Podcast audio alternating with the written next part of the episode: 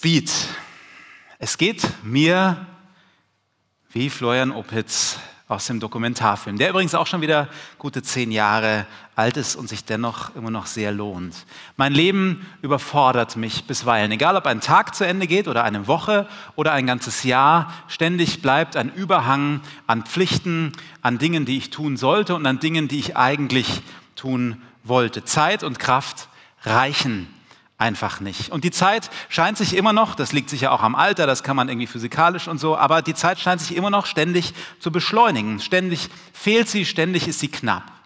Und das, obwohl ich umgeben bin von lauter Zeitspardingen, wie noch eben keine andere Generation vor mir. Es wird ja immer zeitsparender.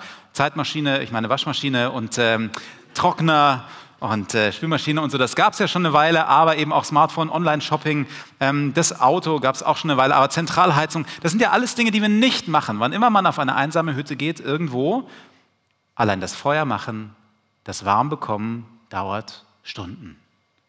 Das Ganze geht bei uns mit einem Knopf, genauso wie Einkaufen mit einem Knopf geht, falls man die Lieferdienste ähm, in ihrer Ausbeutung unterstützen will. Ich tue das fleißig. Ähm, und dennoch Dennoch reicht die Zeit einfach nicht. Wie kann das sein?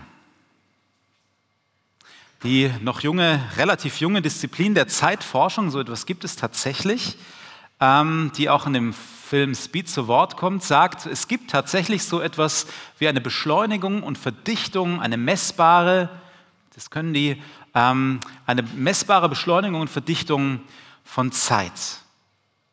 Und das bereits seit Jahrzehnten, besonders krass und radikal, allerdings seit etwa 20 Jahren. Was ist anders geworden?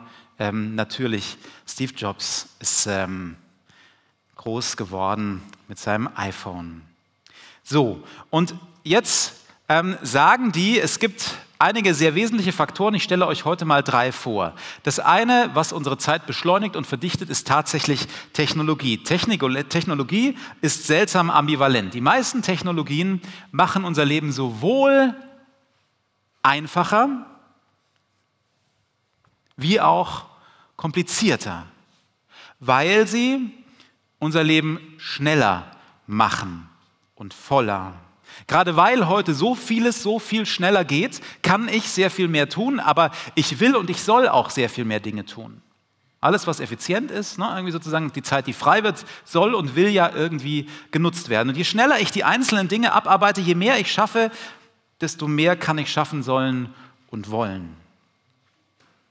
Technologie also als ein wesentlicher Beschleunigungsfaktor. Dann auch gerade schon im Film ganz kurz in dem äh, Trailer angeteasert, die Multioptionalität. Ich kann Tag und Nacht einkaufen, Mails checken, Zeitung lesen, Serien streamen, Arbeit erledigen, Freunde treffen, telefonieren, ins Fitnessstudio gehen oder in den Urlaub fliegen. Meine Kinder können Schlagzeug, Klavier oder Sprachen oder Geigen lernen, sie können klettern oder Fußball spielen oder zum Ballett gehen. Und gerade weil wir so viele Möglichkeiten haben, wollen wir auch möglichst viele davon umsetzen? Wollen wir auch möglichst viele davon ausprobieren und realisieren? Wir alle sind versucht, zwei bis drei Leben in dieses eine, das wir haben, zu packen. Einfach, weil wir es können. Gibt keinen anderen Grund. Einfach, weil wir es können oder zumindest zu können scheinen.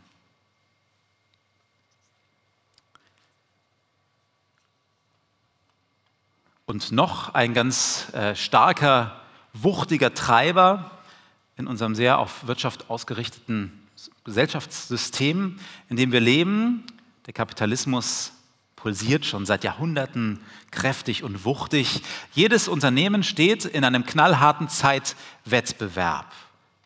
Das heißt, in der freien Wirtschaft geht es darum, Innovationen schneller zu produzieren und zu präsentieren, schneller zu seinen Innovationen und in möglichst kürzerer Zeit möglichst mehr zu produzieren. Das ist eigentlich die Grundidee hinter Wirtschaft. Es geht um Innovation und es geht um Effizienz, Verdichtung, um mehr in kürzer. Oder eben neu und anders und begehrt. Und das muss man dann aber wieder sozusagen schneller und kürzer. Und so geht es immer weiter. Damit das gelingt, müssen die Arbeitsabläufe, Technologie und wir immer effizienter und flexibler werden. In immer mehr Zeit mehr leisten.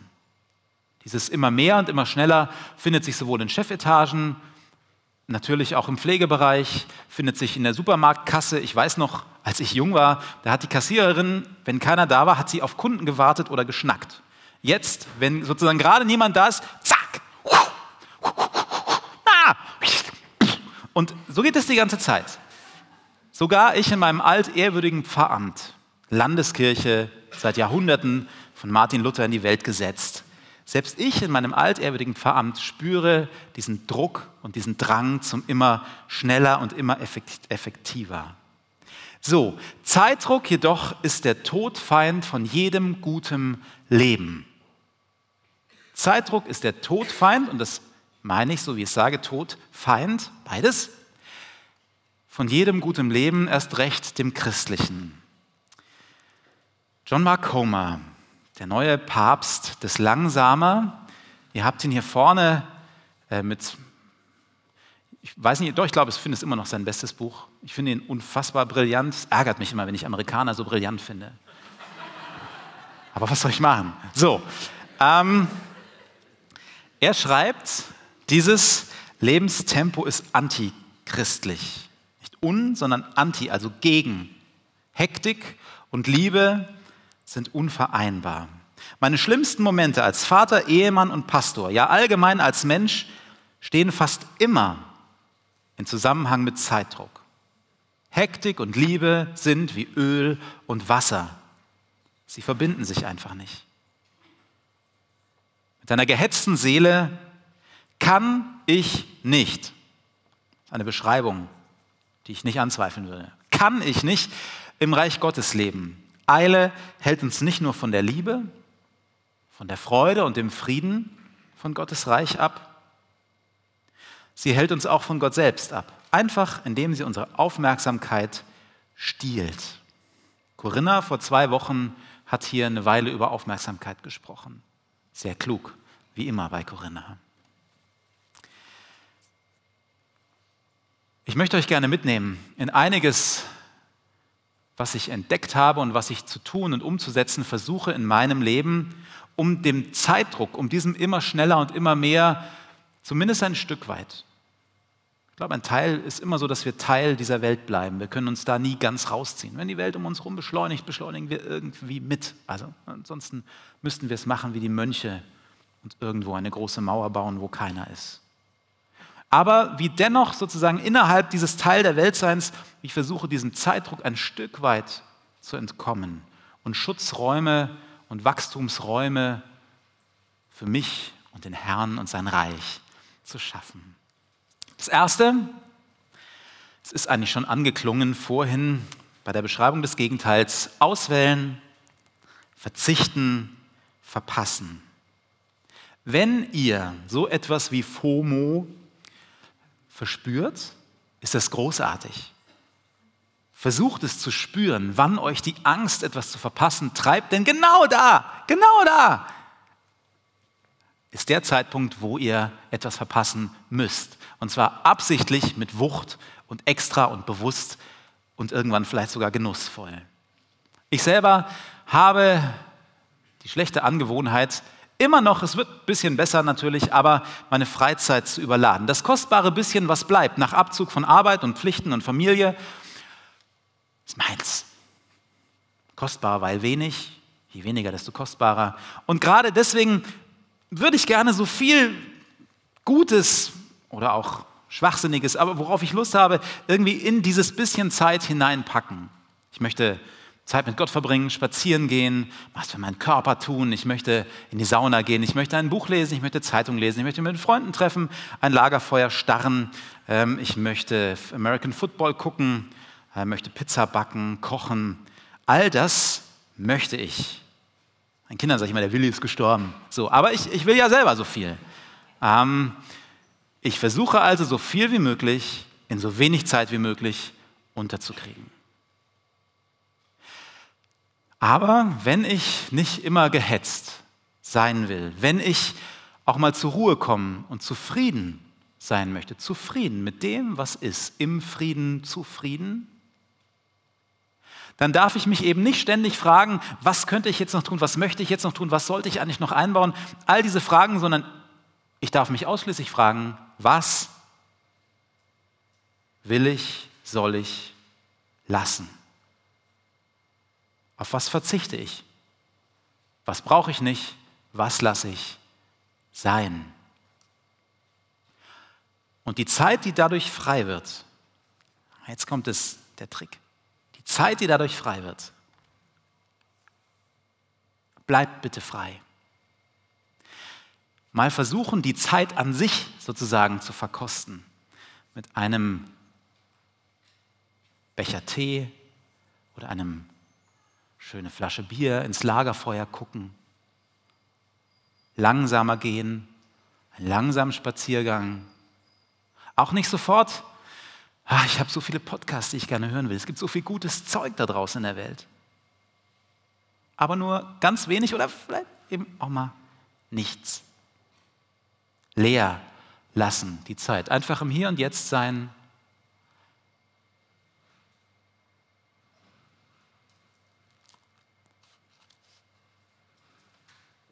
Ausprobieren bitte. Das Zweite, und das gehört ein Stück weit mit dazu, Schwerpunkte setzen. Ich persönlich bin ein sehr großer Freund des allseits bekannten 80-20-Prinzips, also der Tatsache, dass ungefähr 80 Prozent eines Ergebnisses mit ungefähr 20 Prozent Aufwand zu erreichen ist. Jetzt gebe ich zu, dass ich selber sehr froh bin, dass in wesentlichen und wichtigen Bereichen meines Lebens oder anderen Lebens sozusagen Menschen 100 Prozent geben. Also, wenn ich selber operiert werde, bin ich glücklich, wenn ich darauf vertrauen darf, dass mein Arzt, der mich operiert, der Mann des Messers, sich nicht mit 80 Prozent zufrieden gibt, sondern versucht, so nah wie möglich an die 100 zu kommen. Wenn ich ein Flugzeug besteige, bin ich persönlich sehr dankbar, wenn Ingenieure und Wartungsmenschen versucht haben, an die 100 zu kommen und nicht bei 80 eine rauchen zu gehen. Auch bei Kunstwerken oder bei Musik ist es in der Regel so, dass es mich dann besonders berührt, wenn Menschen tatsächlich alles, was sie hatten und wer sie sind, da irgendwie reingelegt haben. Das heißt, es gibt eine große Kraft von Exzellenz. Und es gibt eine ganze Reihe auch von Bibelstellen, die darauf hindeuten, dass Gott uns zur Exzellenz beruft. Die Sache ist allerdings, ich würde sagen, der Ruf zur Exzellenz, er geht in erster Linie an unser Leben als Ganzes. Das heißt, das Gesamtkunstwerk Leben sozusagen, das riesig ist. Das Gesamtkunstwerk Leben soll, Achtung, so exzellent wie möglich, nicht exzellent an sich aber so gut wie möglich. Das ganze Gesamtpaket. Und damit das ganze Gesamtpaket irgendwie wachsen und werden und, und, und Kraft haben kann, weil ich selber so unfassbar begrenzt bin, weil ich selber so wenig Zeit und Kraft habe im Vergleich zu dem, was alles könnte und müsste. Deshalb bin ich im Grunde gezwungen, ist jeder von uns gezwungen, eindeutig und klar Schwerpunkte zu setzen. Entweder wir setzen sie absichtlich, oder wir lassen uns in sie hineinschubsen sozusagen. Alles ist die Frage, ob das dann auch dieselben Schwerpunkte wären. Das heißt, entweder wir reagieren und reagieren immer dann so ein bisschen wie gerade, wo es am meisten brennt, oder aber wir sagen, oder ich versuche auch mir das von Gott zeigen zu lassen, zu sagen, gib mir die paar wenigen Schwerpunkte, die paar wenigen Beziehungen, die paar wenigen Inhalte meiner Arbeit, meines Lebens, in die ich mich wirklich ganz investiere, wo ich wirklich ganz da bin, ganz liebe, ganz treu bin, wo ich wo ich Räume frei mache, um wirklich ganz wach und da zu sein? Und der ganze riesige Rest meines Lebens, in dem bin ich entweder mit 20 Prozent unterwegs oder auch mit Null. Und diese Null sind gar nicht mal so schön, denn ich enttäusche mit diesen Null Prozent berechtigte Ansprüche und wertvolle Menschen. Also wenn ich irgendetwas nicht mache oder schlecht, heißt das nicht, dass es das nicht wert wäre, dass das auch gut wäre, die Alten, die ich nicht besuche, weil ich andere Schwerpunkte setze, es wäre großartig. Es gäbe Menschen, die würden stundenlang sozusagen bei 90. Geburtstagen sitzen und Kuchen essen und segnen und zuhören und ähm, danach nochmal wiederkommen. Aber ich kann, tu, will es nicht, weil ich versuche, es anders zu tun. Also, es ist ein Schmerz und daraus folgt das nächste mit Scheitern, Leben lernen. Seit langem berührt und begleitet mich dieses Wort diese Worte von Paulus. Wir haben aber diesen Schatz, das Evangelium, Christus selber in uns, nur in irdenen Gefäßen, damit das Übermaß der Kraft von Gott sei und nicht aus uns. Im Bild des irdenen Gefäßes steckt, ist ein tönernes, irdenes Gefäß, da steckt unglaublich viel Zerbrechlichkeit drin. Und tatsächlich, ich bin nicht aus Stahl. Ich bin nicht ununterbrochen leistungsfähig, so sehr ich es auch wollen mag manchmal. Ich bin keine Maschine.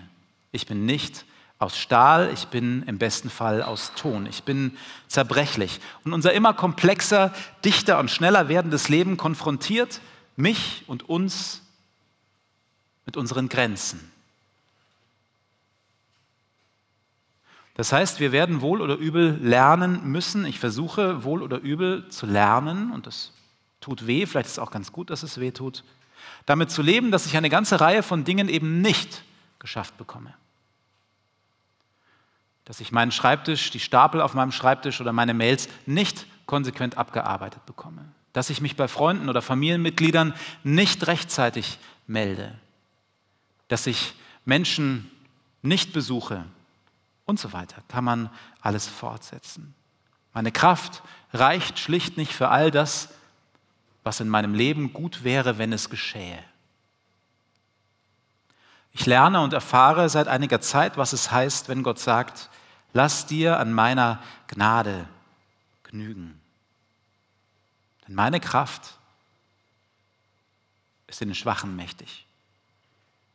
Es ist meine tiefe Hoffnung und mein Gebet, dass Gott auch in meinen Begrenztheiten, trotz meiner Begrenztheiten und vielleicht auch manchmal gerade in meinen Begrenztheiten zu seinem Ziel kommt und seine Segensspuren hineinsetzt in diese Welt, in das Leben von Menschen, sein Reich baut. Mit mir als irdenem, zerbrechlichen Gefäß.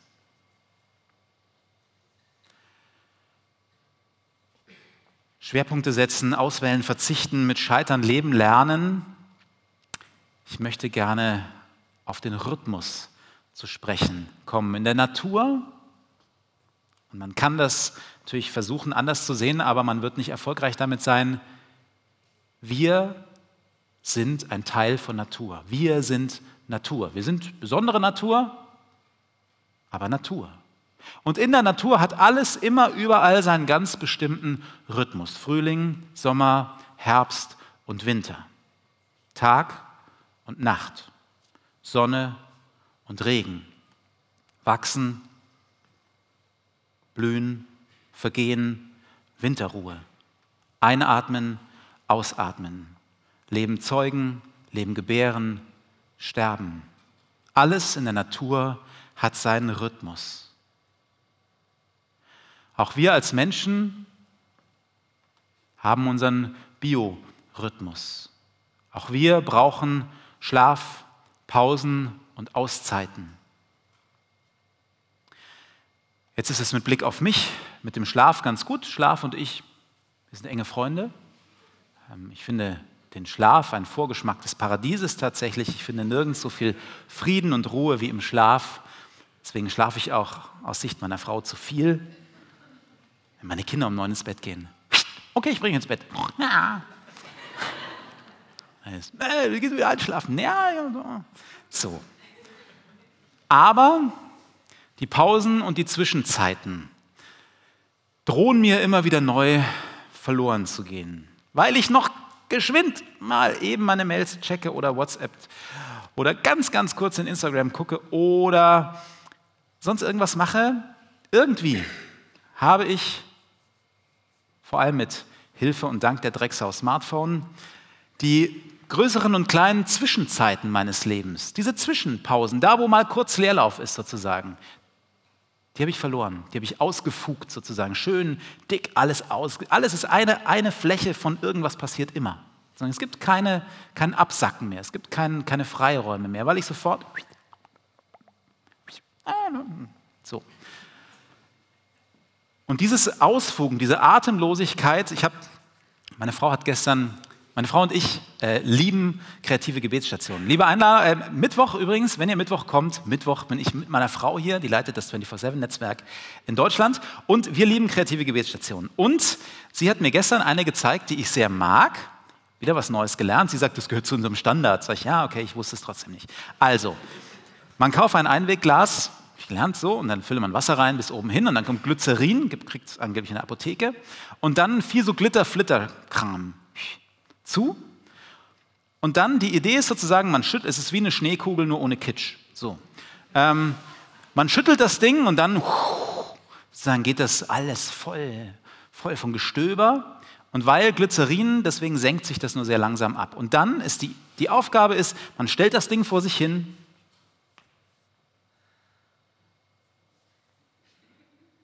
Ganz langsam. Und nur wenn man es hinstellt, sinken die ganzen Sachen ab.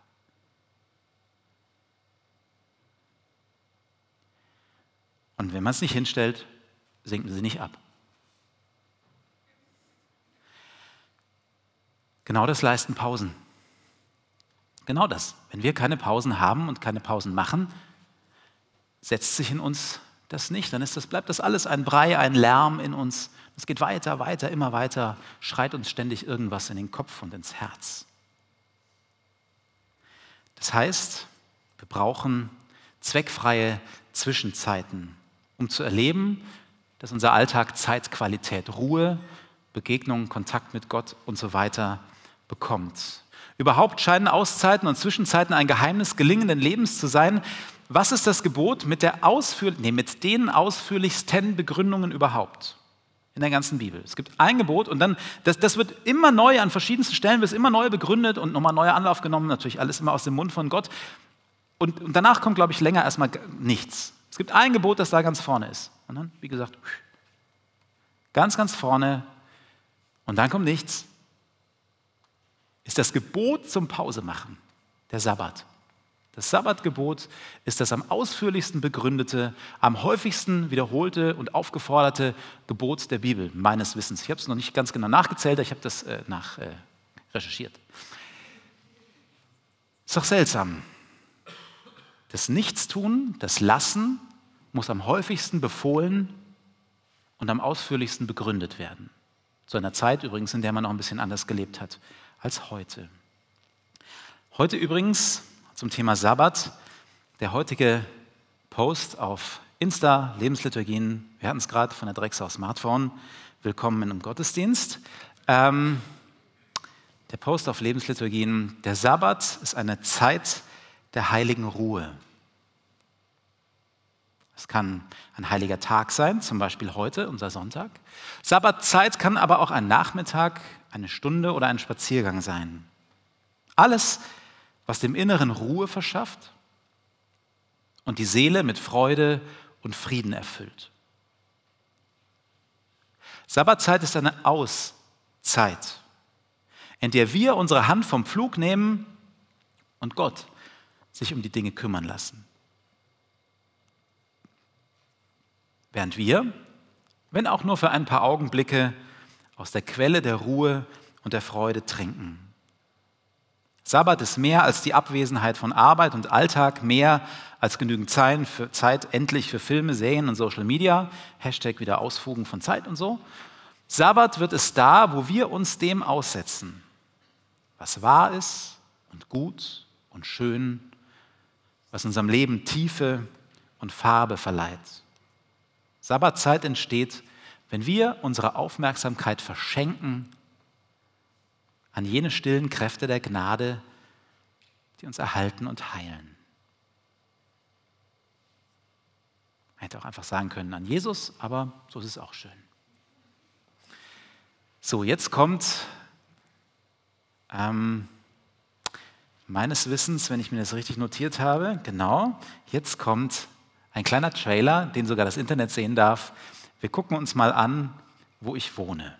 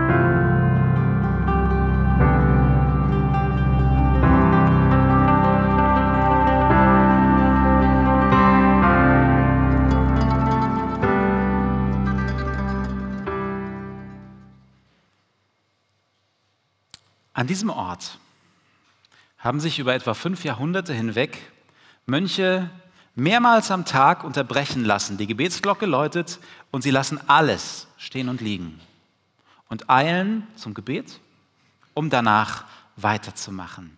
Diese heiligen Pausen, diese heiligen Pausen der Tagzeitengebete geben dem, dem Alltag oder dem Tag im Kloster seinen Rhythmus.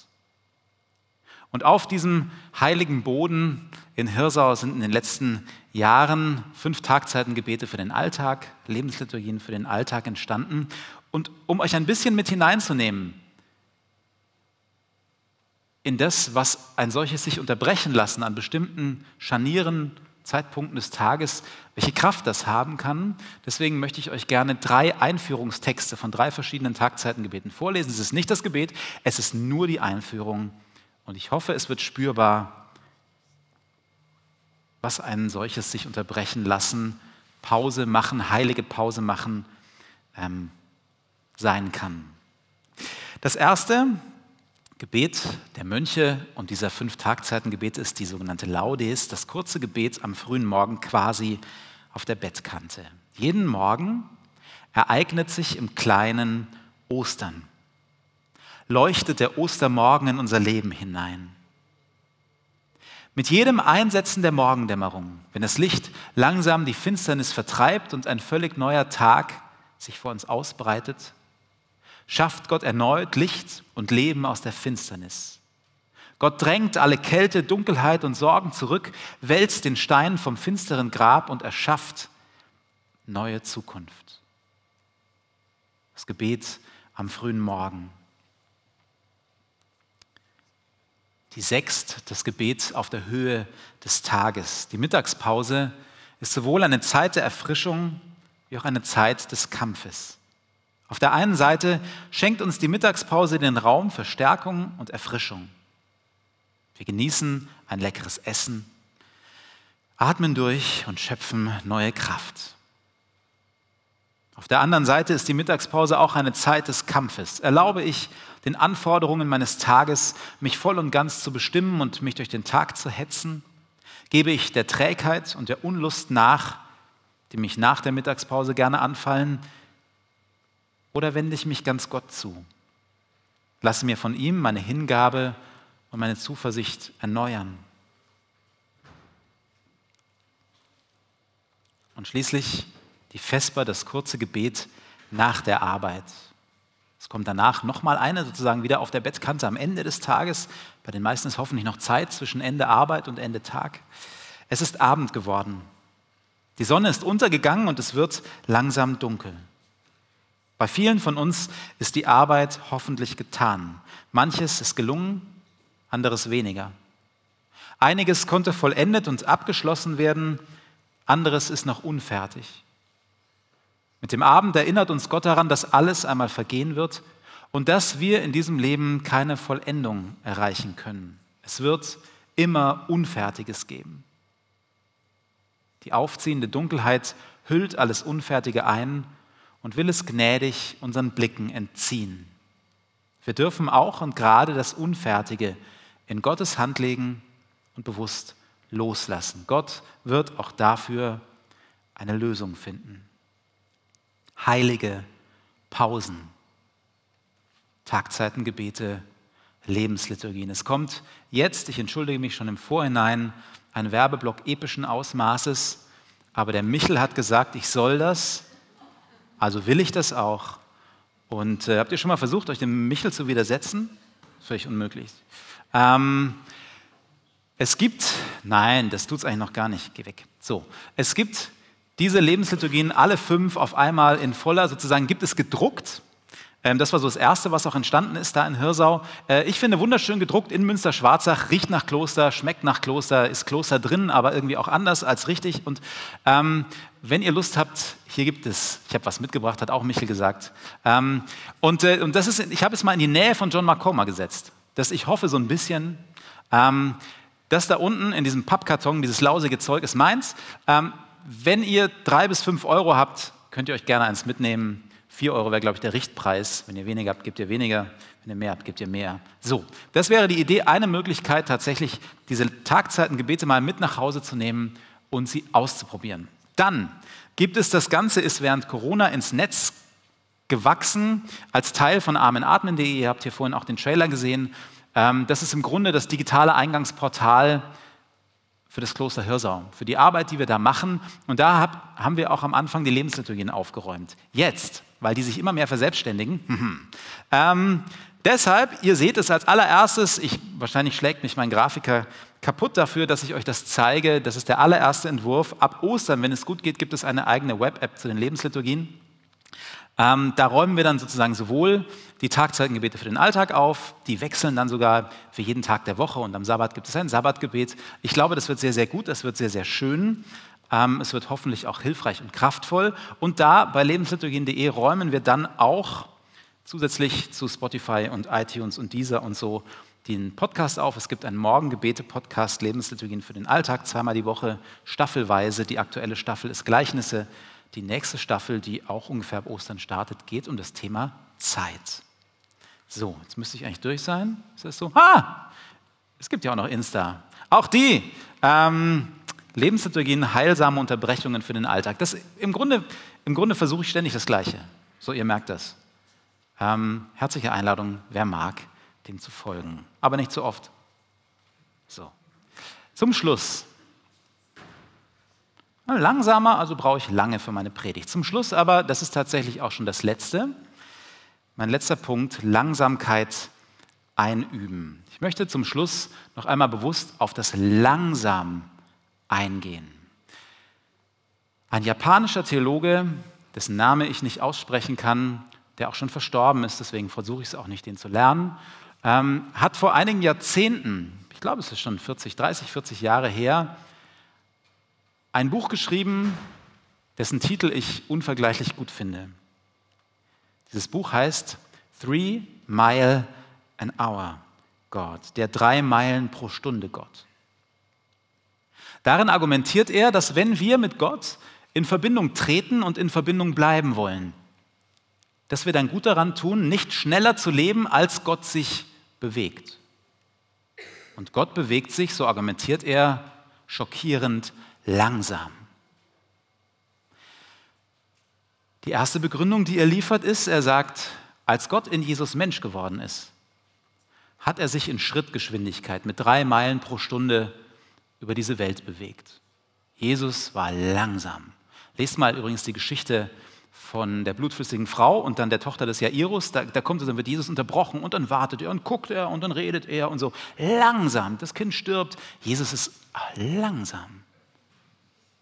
Habt ihr schon mal, also ich, vielleicht bin ich auch nicht charismatisch genug, aber die meisten Gebetsanliegen, die irgendwann eintreffen, oh, langsam. Gott ist langsam. Pete Gregg sagt Slowness of God. Gott ist langsam. Und das Zweite, er sagt, warum? Und sagen, ja, man würde Jesus heute Motorrad fahren oder so. Aber die Idee dahinter ist tatsächlich, in Jesus war Gottes Liebe, Gottes Herz, Gottes Wesen ja ganz Mensch, ganz da. Und Liebe, ihr Lieben, ist immer langsam. Liebe gibt es nicht. Im, im, im, Hektik und Liebe geht überhaupt nicht. Wenn, wenn wir Gott lieben wollen und wenn wir andere Menschen lieben wollen und wenn wir uns von Gott lieben lassen wollen und wenn wir andere Menschen uns lieben lassen wollen, dann können wir das nur, wenn wir langsam leben. Liebe und Speed widersprechen sich, schließen sich aus. Anti-Wright, um auch noch einen nicht verstorbenen Theologen an der Stelle zu nennen, hat geschrieben, nur wenn wir unser Leben verlangsamen, können wir Gott einholen. Hm, schön. Ich möchte schließen mit fünf sehr praktischen Aufforderungen aus diesem orangenen Buch hier vom Langsamkeitspapst. Ähm, Amerikaner sind immer sehr praktisch. Das ist manchmal ein Fluch und oft ein Segen. Das erste, er bringt 20 Vorschläge für die Verlangsamung des eigenen Alltags. So, irgendwo gegen Ende und ich präsentiere euch hier mal fünf und dann bin ich wirklich fertig. Erstens, bändige dein Smartphone. Smartphone ist und bleibt der größte Verdichter, Beschleuniger und Verschwender unserer Zeit. So, widerspricht keiner. Aus diesem Grund schlägt er so radikale Dinge vor wie keine dienstlichen Mails aufs Handy. Es sind alles Dinge, die wehtun, keine Frage. Aber muss es wahrscheinlich auch. Also, keine dienstlichen Mails aufs Handy, keine Signaltöne und Benachrichtigungen von nichts und keiner App.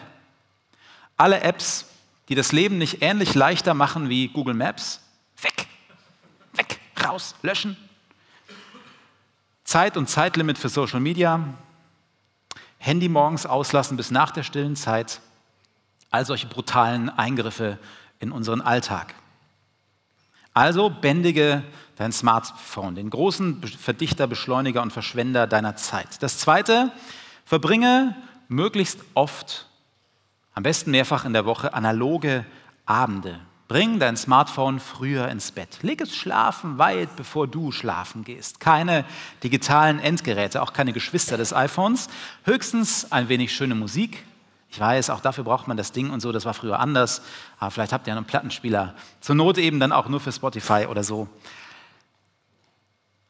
Schöne Musik, ein Buch, ein bisschen Handarbeit vielleicht für die Männer unter uns, die gerne stricken ähm, oder ein bisschen malen oder mit einem, einer Flasche Bier ins Feuer schauen, wenn man einen Kamin hat oder sowas ähnliches. Also ein analoger, langsamer Abend, in dem einfach Zeit, Zeit, der Raum und die Zeit und ich. So, der analoge Abend. Dann auch nochmal wieder, das tut alles weh. So, erscheine zu Termin zehn Minuten zu früh und überbrücke die zehn Minuten, die du zu früh bist, natürlich logischerweise, ihr kennt mich und ihn, nicht mit dem Smartphone, sondern lass das Ding in der Tasche und sei zehn Minuten einfach da. Sei wach, nimm wahr, gucke, bete vielleicht kurz für das Meeting. Vielleicht gibt es einen Mensch, mit dem man ins Gespräch kommt, falls der nicht gerade abwesend ist, innerlich oder so. Aber zehn Minuten bleiben. Und jetzt, ah nee, es kommt noch was anderes, bevor, bevor die Schlimmste, ich, das Schlimmste kommt noch. Ähm, äh, wir machen aber erst noch mit Achtsamkeit und Meditation experimentieren. Ähm, also Stille in das eigene Leben einbauen, ja, immer wieder so Auszeiten, vielleicht ein bisschen Zeit im Kloster oder in der freien Natur. So, und jetzt, ich habe das versucht vorhin auf der Fahrt hierher zu machen, damit ich auch ein bisschen damit angeben kann. Es war furchtbar.